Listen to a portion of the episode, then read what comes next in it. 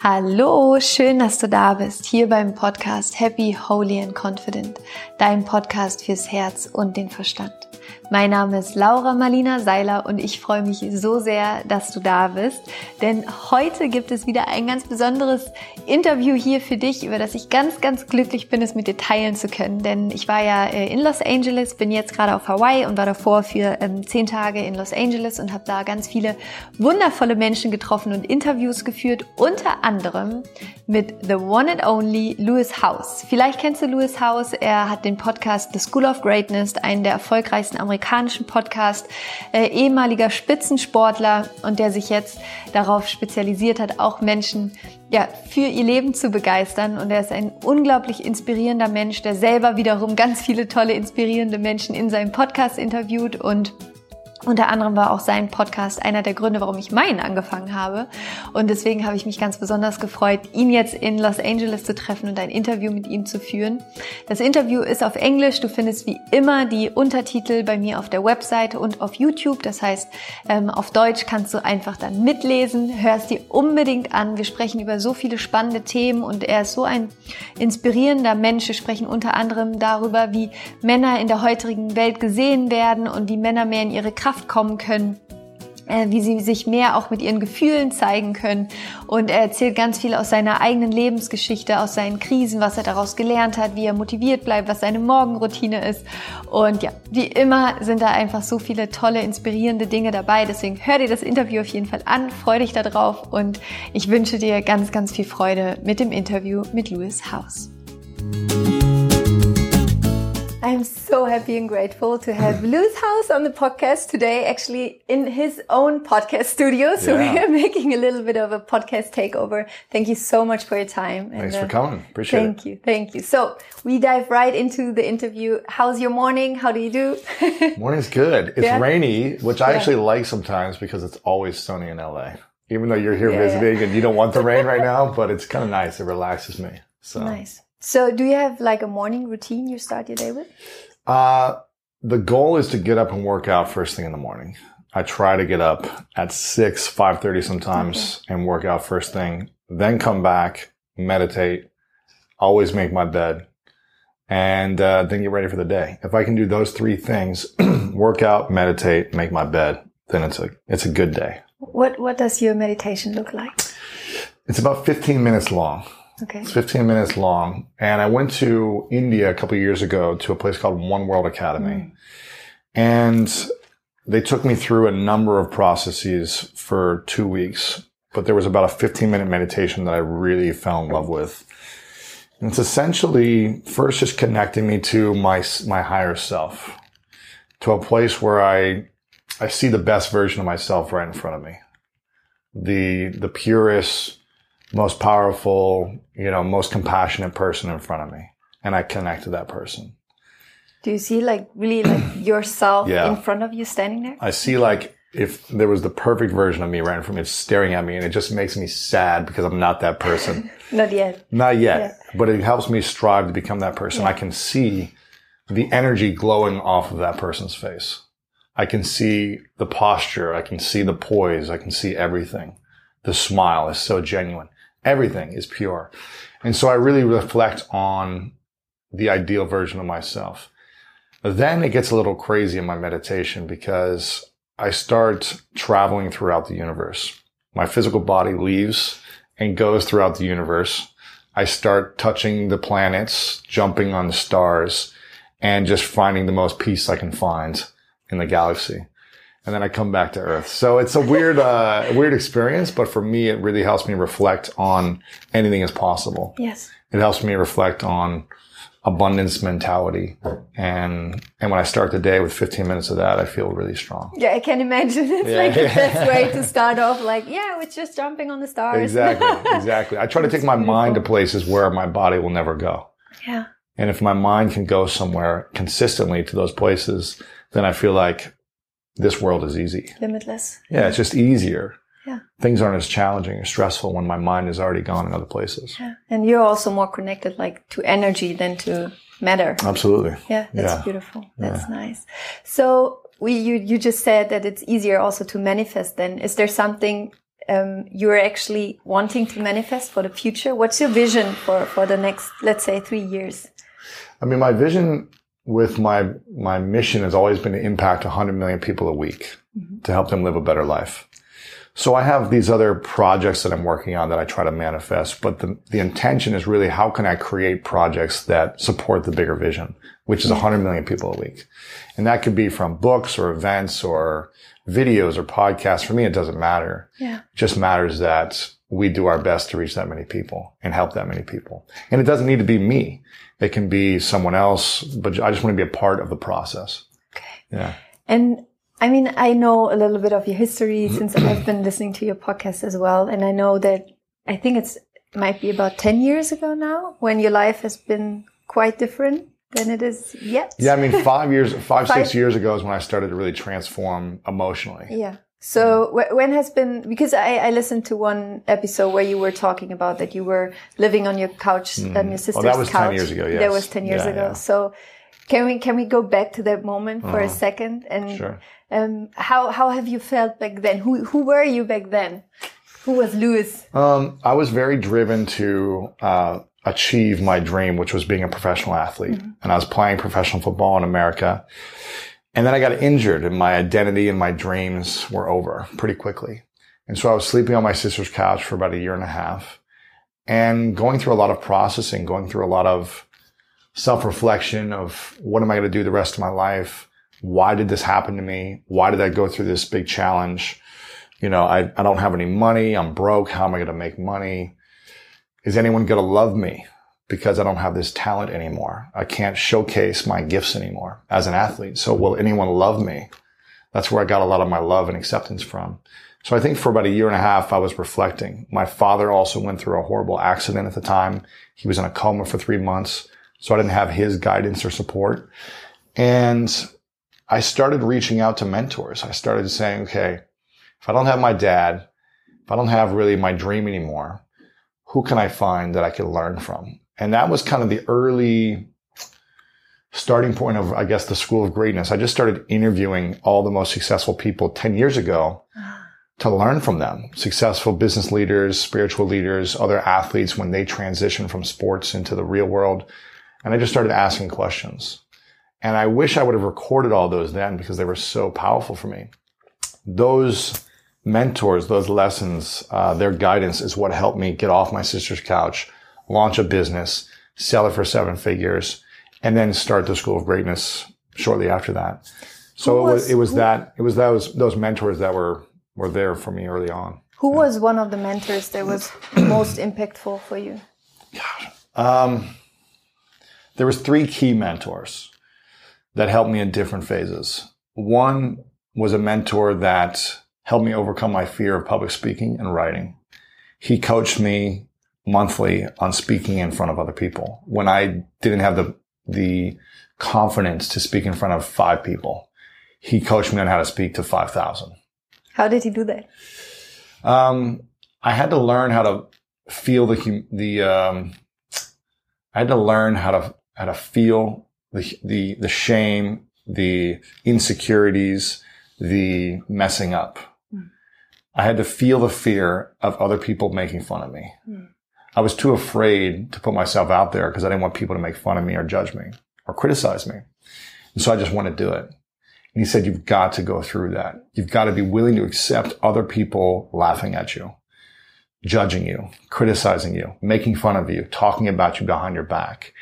And I think that's one of the hardest things that any human faces yes. is the criticism and opinions and judgment of other people. And when I learned that I'm still alive, like if I mess up a speech in front of 20 people, I'm still alive. Yeah. They can all make fun of me, but I have a bigger vision than this moment of 20 people making fun of me or thinking that I'm a horrible speaker. My vision is to be able to inspire 100 million people a week. And for me to be able to do that, who do I need to become? What do I need to overcome? And I realized that this was going to be a journey. Once I realized, okay, this is going to take six months, a year, maybe three years for me to become a better speaker. And I'm going to need to go through a horrible experience after horrible experience emotionally of my ego being attacked yeah. and people making fun of me. And so I just knew that this was going to take at least a year and I'm going to show up every single week. And if people make fun of me, they do. But at the end of the year, I'm going to come out a much better person. And he really guided me through that process. And he helped me write my first book, uh, 10 years ago as well. So he was a great mentor in showing me. He was the example. He had written books before. He was a great speaker. And so he was the example, the model that I just followed. I didn't try to recreate something. I just found someone that I liked who was already doing it well. And I said, show me the way.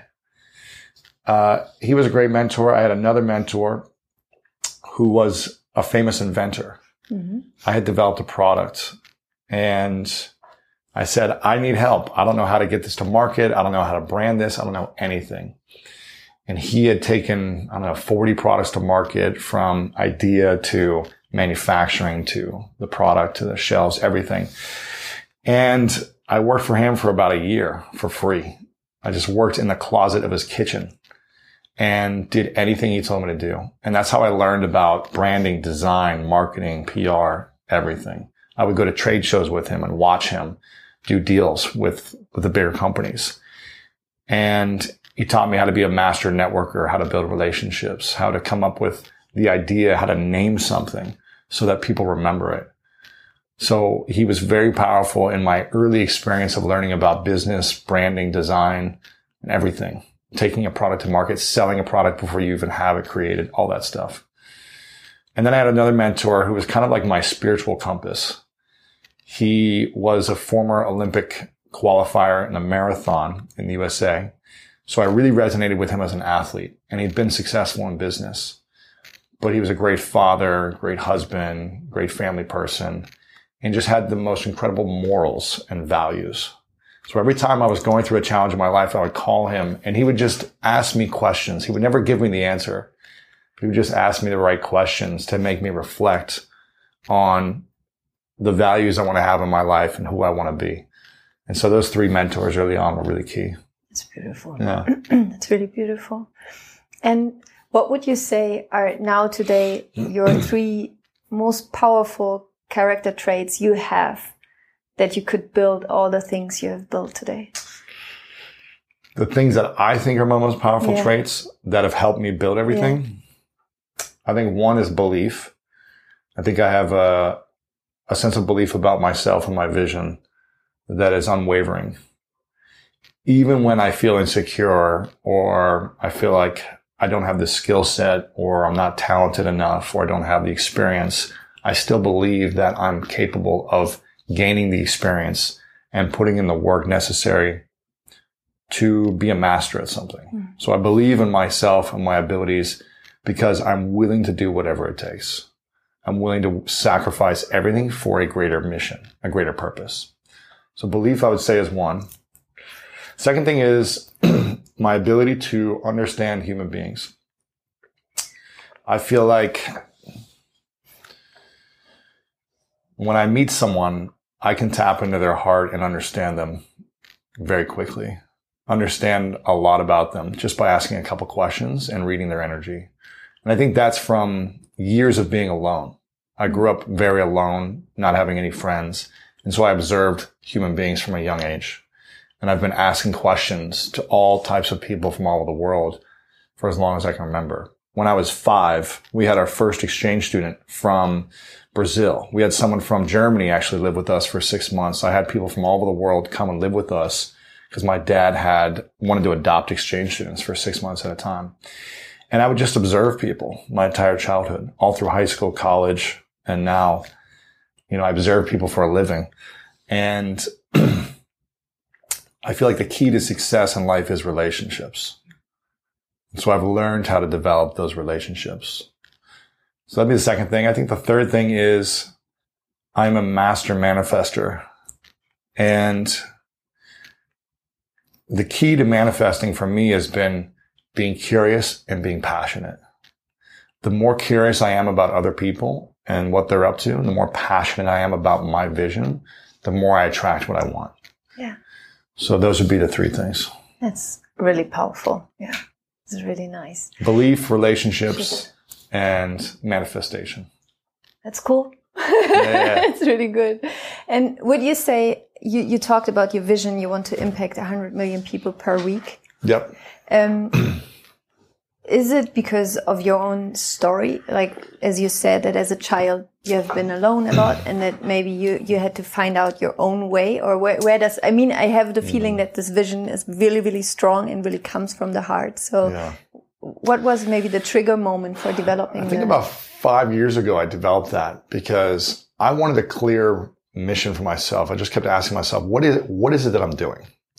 And I would ask other people, like, what's your mission? And they would say, well, impact the world. And that was too vague for me. Hmm. And I said, what is a, a mission that I could get behind that would inspire me? That seems like it's so big, but it's also actually really attainable if I do the right steps. And 100 million people, I was just like, okay, if I could do 100 million people every week, I don't know many people who are reaching 100 million people every week right now. Like Oprah, she's not reaching that. You know, all these people, they're not reaching that on a weekly basis. They might have that, that reach, but is it weekly? So I just said, okay, that would be a great goal to start. And once we get there, then we can go to 500 million or a billion or whatever. But let's start with 100 million people every week and let's track it. Let's see if we can measure it so we can really try to manifest it in a more powerful way. As opposed to just saying, yeah, I want to reach the world. Let's really be strategic about how we're going to do that. What's the energy and time that I need to put into each medium?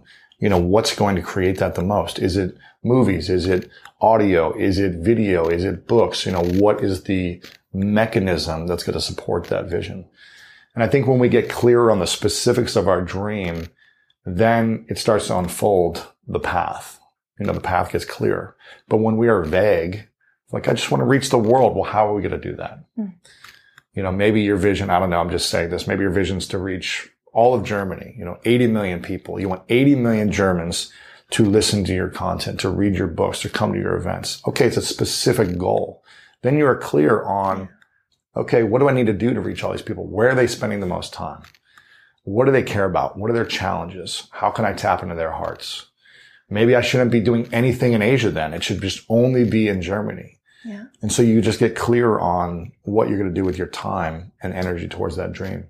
And what's your why behind that vision? I believe that I was born for a reason. And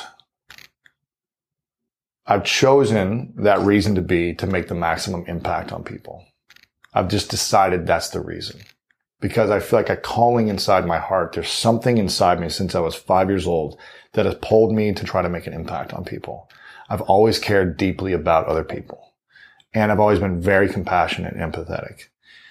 And I just felt like I struggled for so long until I was about 18 of like, why am I here? Why am I here? When no one liked me. No one was my friend. I struggled in school. I was always challenged, uh, in, in the school system.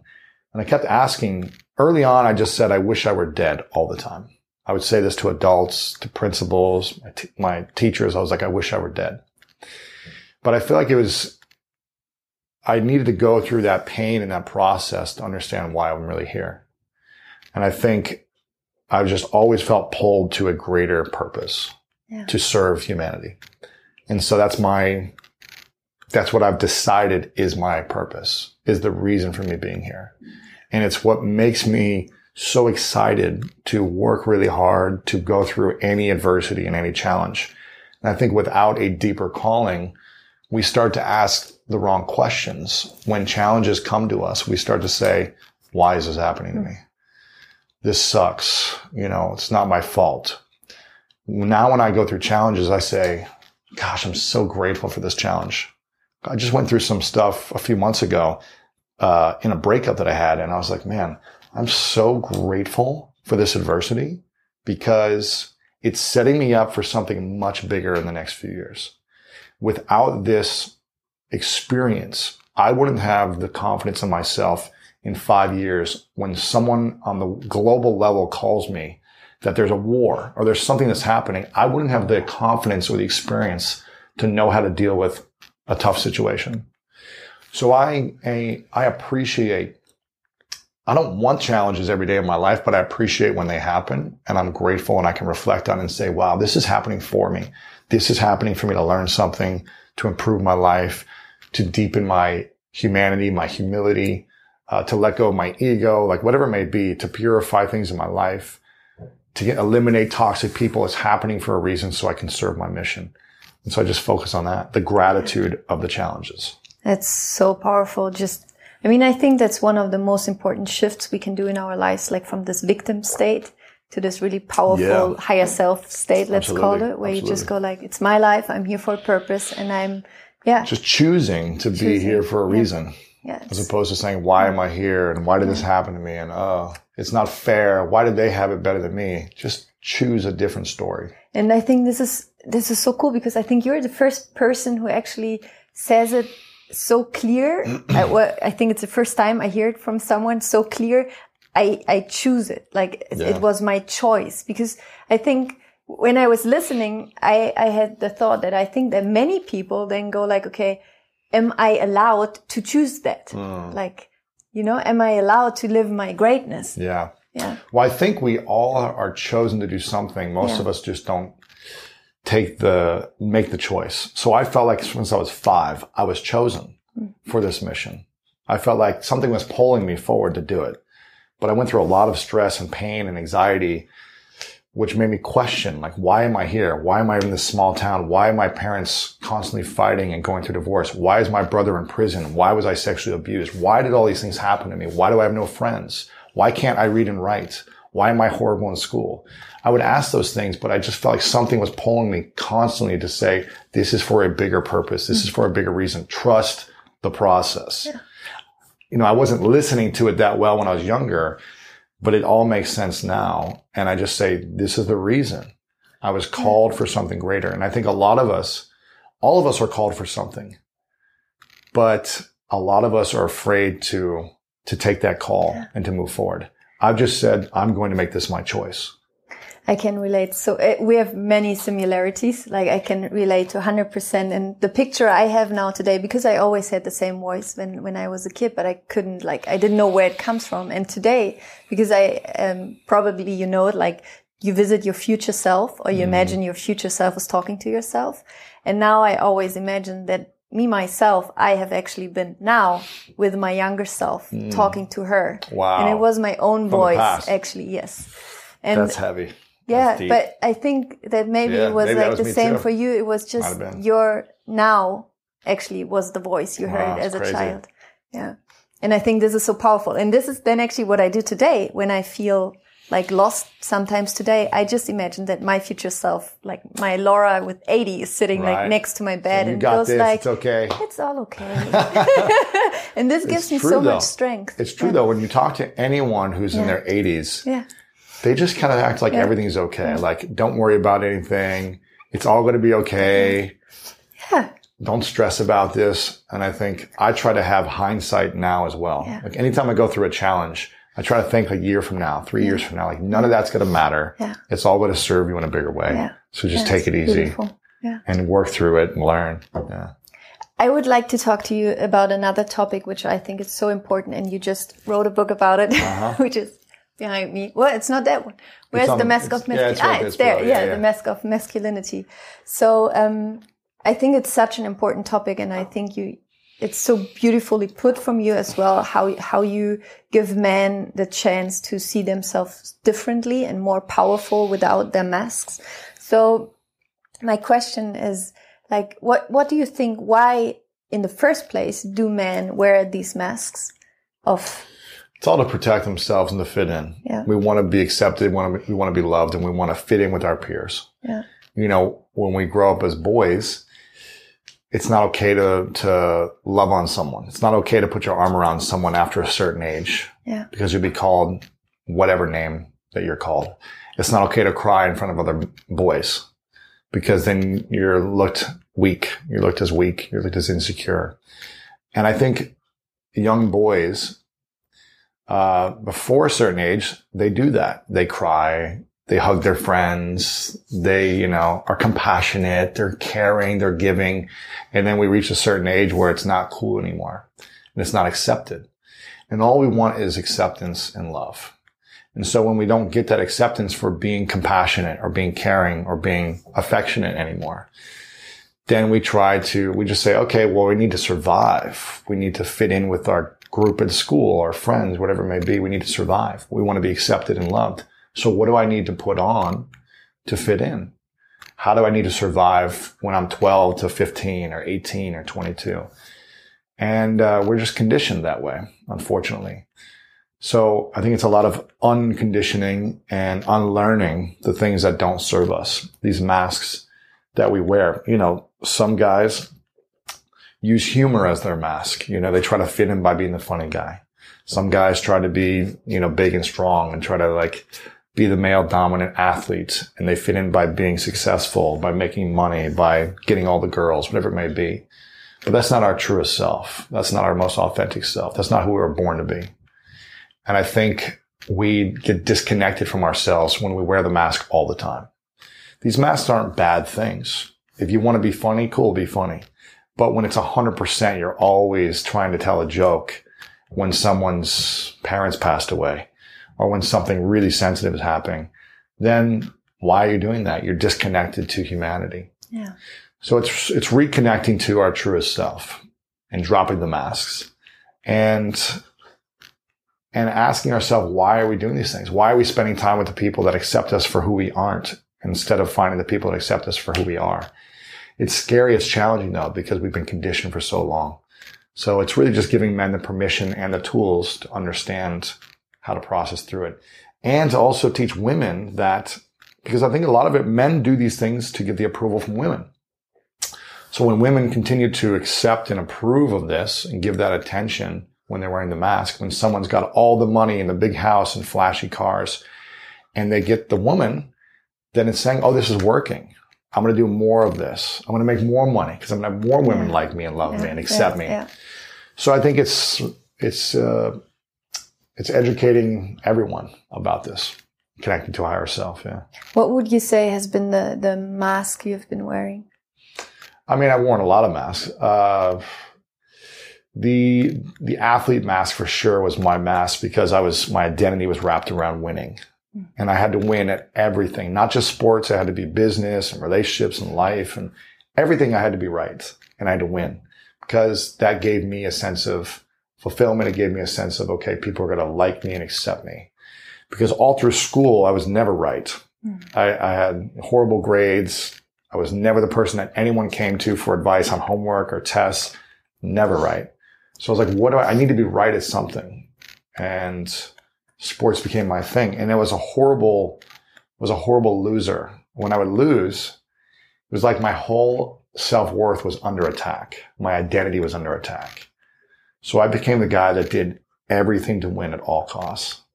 And it's not a pretty picture when you do that. You start to really hurt people. You start to do things you're not proud of, all that. And that was a big reflection for me. It was like, wow, my whole life has been wrapped around winning and being right. Has there been a certain moment when you realized it or was it yeah, more a process? About five, six years ago, I started processing all of this because okay. I was going through, uh, on the outside, everything looked like it was great. I was successful at everything. I was making lots of money. I had accomplishments. I was whatever, speaking around the world. Everything looked good. But on the inside, I was suffering. I had no peace. Mm. And I was going through a bad breakup in a relationship. I was going through a business breakup. I was getting in fights, playing sports. And I just started to ask myself, like, why am I doing this? Why, why am I so angry? Why am I so frustrated all the time? And my Matt, who you just met, is my best friend and works with me. We were on a basketball court down the street and I got in a fight with someone, a fist fight with someone on the other team in this game that didn't mean anything. It was just a fun game. And we, I, me and this other guy got in a fight. And after the fight, I mean, it was pretty bad fight. There's blood everywhere. I was, I was not myself. Something else came out of me and I got so angry. And he looked at me and he goes, I don't want to hang out with you anymore. He's like, I don't know who this person is. Like, you got to change something. Otherwise, I don't want to be around this, you know? And that started to reflect for me like, wow, okay, my best friend doesn't want to hang out with me anymore. Even though I'm this successful and everything else, but he doesn't want to spend time with me. That's, that's something I got to look inside. So I started to do a lot of the work. I started to talk with uh, a lot of therapist friends. I started to do meditation. I started to go to emotional intelligence workshops. I was just like, I want to learn how I can unlearn everything because I thought I had it all figured out. I was successful at everything. I thought I'd, ah, I'm right. I know how to win. I know how to succeed. But in the, my inner world, I didn't know how to. And I went to a bunch of different workshops and there was one workshop that got me to open up about all my past traumas. I never talked about being sexually abused before. I didn't really talk about my dad, my parents ever. I didn't talk about all the things that kids did to me. I just kind of stuffed it in. I wore a mask. I protected myself and projected that I was okay. And I started to open up about all of it. And when I finally did, it was like the biggest release of my life. It was just like freedom. It was terrifying to share about all these things, but it was a sense of freedom and peace I'd never felt before at the same time. And over the last five, six years, I've just been sharing more and more. You know, I wrote a book. I wrote books about it where I share. I talk about these things on my podcast. I talk about it with friends and family all the time. And I think men in general, at least in America, really don't talk about these things, the traumas and the things that hurt them in the past or now. We don't in general talk about them. Some men do, but in general, there's not really a safe space to talk about it. I think the statistic is almost, almost 50% of men in America feel like they don't have one guy friend they can talk to intimately about their challenges. They might have surface conversations and say like, oh, I'm stressed about my, you know, my wife or I'm stressed about my job, but they're not really talking about the trauma and the challenges. And in America and I think around the world in general, women have more of a safe space to have those conversations whenever I talk publicly and I ask women, I'm like, how many of you talk once, once a week with girlfriends about relationship challenges and your, your body issues and your work and being a mother and fitting in? And they're like, yes, we do this every day. You know, we have lunch together. We talk on the phone all the time. And I'll ask men, I'll go raise your hand if you talk once a month with another man about your challenges. And maybe two guys will say, yeah, once a month we meet for like a men's group where it's like, we have to schedule it in. We have to sit down and we have to like force ourselves. Yeah. So imagine never talking about anything that stresses you or upsets you ever for your whole life. Imagine like the pain that is bottled up. Yeah. And that's a lot of men. They don't process their pain or they process it through addiction, alcohol, smoking, pornography, or making money, whatever it may be by wearing this mask. And uh, I think once we start to learn how to process better, we can we can feel better. Would you say that um, all the energy that has been some of somehow stowed inside of you, mm. once it has been released, would you say that since then you are also more that you have more energy to do the things you want to do? I think I sleep better. Mm. I couldn't sleep before. Yeah. And now I go to bed in like five, ten minutes. It used yeah. to take me about an hour or two hours to yeah. fall asleep. Every night I would just lay there. Be like, why can't I sleep? Didn't matter how hard I worked out that day or what I did. I just would be thinking and anxious. And now it's just like hit the bed and I'm just grateful and I'm in peace and I can fall asleep. Here's the thing. The energy of anger is the second most powerful energy in the world, in my opinion, because. I lived with anger, resentment, and the need to prove people wrong for decades. And I would do anything. I would get the strength to, to work as many hours as it took to train as hard as I could because anger was in my mind. And I was just like, I'm going to prove people wrong. But it left me uh, with a lot of injuries, emotional and physical injuries. It got me hurt a lot because I was, I didn't think clearly. I would just mm-hmm. sacrifice my body to do whatever it took to, to prove people wrong. So it's the second most powerful fuel that got me, you know, the accomplishments that I got, but it left me feeling unfulfilled inside. And over the last five, six years, it's been a transition because I feel this sense of peace and I feel a sense of like a different type of energy, a spiritual energy. But it's so foreign to me because my first 30 years of my life, I never had it. So I have to really learn how to manage it and how to use it correctly. But I believe it's the most sustainable energy there is. Yeah. Yeah. Yeah. That's beautiful. So you would say that one of the ways men can take off the masks is to actually look what has been hurting them and to talk yeah. about it. I think yeah. write down all the things that you've yeah. gone through that have hurt you. You don't have to show anyone what you've written down. Just write it down. You can tear it up and throw it away. You can burn it, but write down everything from your past that has hurt you.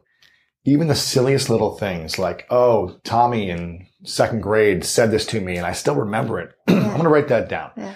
Uh, this, you know, that girl rejected me when I was eight, right? I tried to like give her a hug and she pushed me down. Um, I tried to offer someone a Valentine's Day card and they said no, whatever, like Yeah. any little things that you Yeah. feel like your childlike self was hurt, write all those things down. So as long as you can remember from every relationship you've been through, from your parents to your siblings to your friends to school, write all these things down that have hurt you and just look at them and just say, okay, these things have hurt me and acknowledge them. I think the next step would be to have a conversation with someone eventually.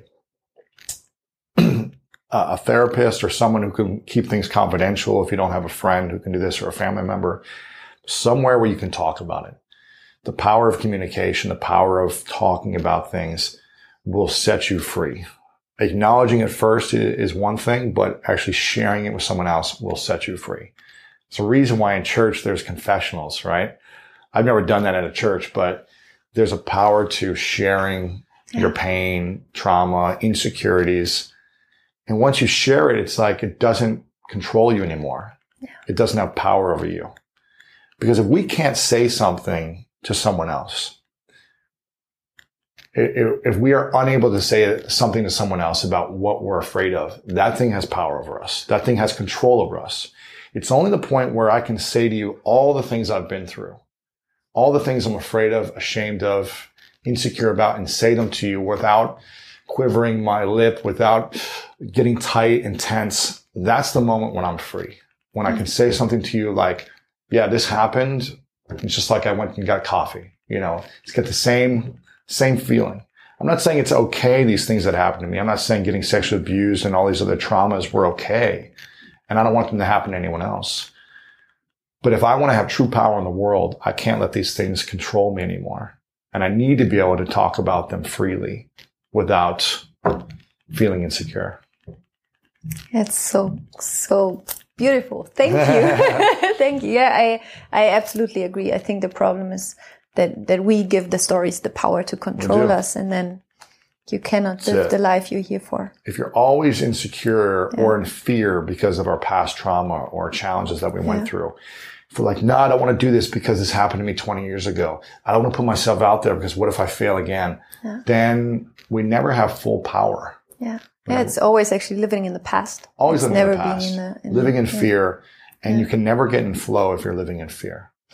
If today if there is a moment let's i mean you you you um, are going to publish your own documentary soon um, the path of greatness Chasing the, greatness. the chasing great, Yeah. greatness yeah and um, i just imagine you have the idea for this documentary and is it still happening that there comes up this voice that is like ah lewis like what are you doing? what Yeah, are you yeah. doing Uh, who are you to make a documentary sort of you know Yeah, two years ago, I had this vision. I was like, I want to make a documentary. I've never done a movie before. I have no clue what I'm doing, but that's what I've done my whole life. Like, Mm-hmm. I didn't know how to launch a business. I had no clue what I was doing. I didn't know how to write a book. I didn't know how to do a podcast. I didn't know how to do any of these things. I didn't know how to catch a football. And then I was a professional football player. Yeah. I didn't know how to walk at one point. I didn't know how to talk. There's all these things that we've learned over the years that we've never been able to do any of these things. So I just continue to remind myself that there is something pulling me forward that I'm supposed to be scared. If I'm not scared, then I'm probably not doing the right things. Like the documentary, the movie was something scary. The podcast was scary because it was before anyone else really done it. This is six years ago. This is way before podcasts were known and even in America. And I was like, I've never had experience on radio. I was never went to school for this. Who am I to do Yeah. this? Who am I to do a movie? Who am I to do these things? Who am I to write a New York Times bestseller when I almost flunked out of high school? But I just keep telling myself that there's a reason I'm here. There's a mission that I have, and I'm not going to let my fears get in the way of my mission. So I also think about um, myself in 10, 20, 40, 50 years. And I'm like, what am I going to be proud of myself? Going after the things that are scary and at least going for it. Even if I fail, it doesn't matter. At least I went for it. I just don't want to be 80 or 90 or 100 and look back and say, man, you were such a coward. Like you could have done so many incredible things, but you were a coward. You let your past pain hold you back. You let your fears and insecurities control your life. And look what you have to show for it now. Congratulations. Yeah. I don't want to be that old man just being so, uh, you know, ashamed of who I was. And I don't care if everything fails. At least I said I went for it. Yeah, that's good. Yeah. Nice. What are you most grateful for at the moment? I'm grateful for love because I believe that we're all here looking to feel loved. And for a few years, I wasn't feeling it. I felt like I was constantly blocked. And I feel like I have more love in my life than ever before. So I feel so grateful to feel loved in my heart because it brings me peace. And that's what I've always wanted is inner peace. That's nice. Yeah. Last question. What is a book that inspired you? The Alchemist was something I read probably, I was on my sister's couch recovering, going through a transition from one dream, uh, trying to figure out what I'm going to do the rest of my life. You know, how am I going to make money? How am I going to get off my sister's couch? And my girlfriend at the time gave me the book. I never heard of it. I never heard of Paulo Coelho at the time. And I read the book and it just made so much sense. It gave me a sense of peace, purpose for my next step. And it reminded me that everything I need is already within me. I just have to tap into it. So it was a powerful book. Thank you. Well, thank you so much for this beautiful conversation. I know at the end of your podcast, you always acknowledge the people mm-hmm. as well. So I would love to acknowledge you okay. for this beautiful human being you are and for going for your vision and for also inspiring me so much three years ago to start my own yeah. podcast, which is now inspiring so many people in Germany. So I'm actually helping you to live your vision by reaching people. Perfect. And yeah, I just uh, hope that, yeah, you will be always blessed and, and do your thing. And just thank you so much for taking your time. Thank you. Appreciate it. Thank you. Ich hoffe sehr, dass dir dieses Interview gefallen hat, dass du ganz viel daraus für dich mitnehmen konntest. Wenn es dir gefallen hat, dann teile es einfach mit allen Menschen, die du kennst und die das Interview auf jeden Fall auch hören sollten. Komm bei mir vorbei auf Instagram, schreib mir unter dem Post von heute zu dem Post quasi mit Louis House, wie dir die Folge gefallen hat, was du daraus für dich mitgenommen hast, was deine wichtigsten Erkenntnisse waren. Verlink Louis, schreib ihm, wie es dir gefallen hat. Er freut sich auf jeden Fall auch von dir zu hören. Und ich freue mich wie immer auf diesen Austausch auf Instagram at Laura Marlina Seiler. Und ich schicke dir jetzt eine riesengroße Herzensumarmung und ein Aloha hier von Hawaii. Ähm, uns geht's ganz wunderbar. Wir genießen hier sehr die Zeit und es ist ein sehr inspirierendes, schönes Arbeiten hier. Es ist einfach auch so ein spiritueller Kraftort hier auf Maui. Einfach wundervoll. Und ähm, genau, auf Instagram kriegst du auch so ein bisschen mit von meiner Reise. Und ja, in diesem Sinne, fühle dich von Herzen umarmt. Es ist so, so schön, dass es dich gibt. Und eine Sache noch, ähm, falls du gerne tiefer einsteigen möchtest über den Podcast hinaus quasi, ähm, kannst du gerne bei mir auf der Webseite vorbeischauen. Du findest da unter anderem das Higher Self Home. Das ist mein monatlicher Mitgliederbereich, wo es jeden Monat ein bestimmtes Thema gibt, das wir vertiefen. Das ist wie so eine Masterclass. Diesen Monat ist das Thema Money Mindset gewesen und Manifestationskraft. Nächsten Monat gibt's wieder ein neues, tolles, anderes Thema. Und wenn du gerne so ein Intensivprogramm haben möchtest, was quasi so das Intensivprogramm zum Podcast ist, so ein bisschen, äh, ist die Rise Up in Shine Uni. Alle Infos dazu findest du auch auf meiner Webseite. Und ich hoffe, dass ich dich damit einfach auf deinem Weg, so gut ich es kann, unterstützen kann und supporten kann. Und du findest auch ganz, ganz viele Erfolgsgeschichten von Menschen, die entweder im Higher Self Home sind oder die Rusu gemacht haben oder beides und die ein bisschen erzählen, was sich dadurch in ihrem Leben verändert hat. Und in diesem Sinne, so schön, dass es dich gibt. Du bist ein Geschenk für diese Welt. Rock on und Namaste, deine Laura.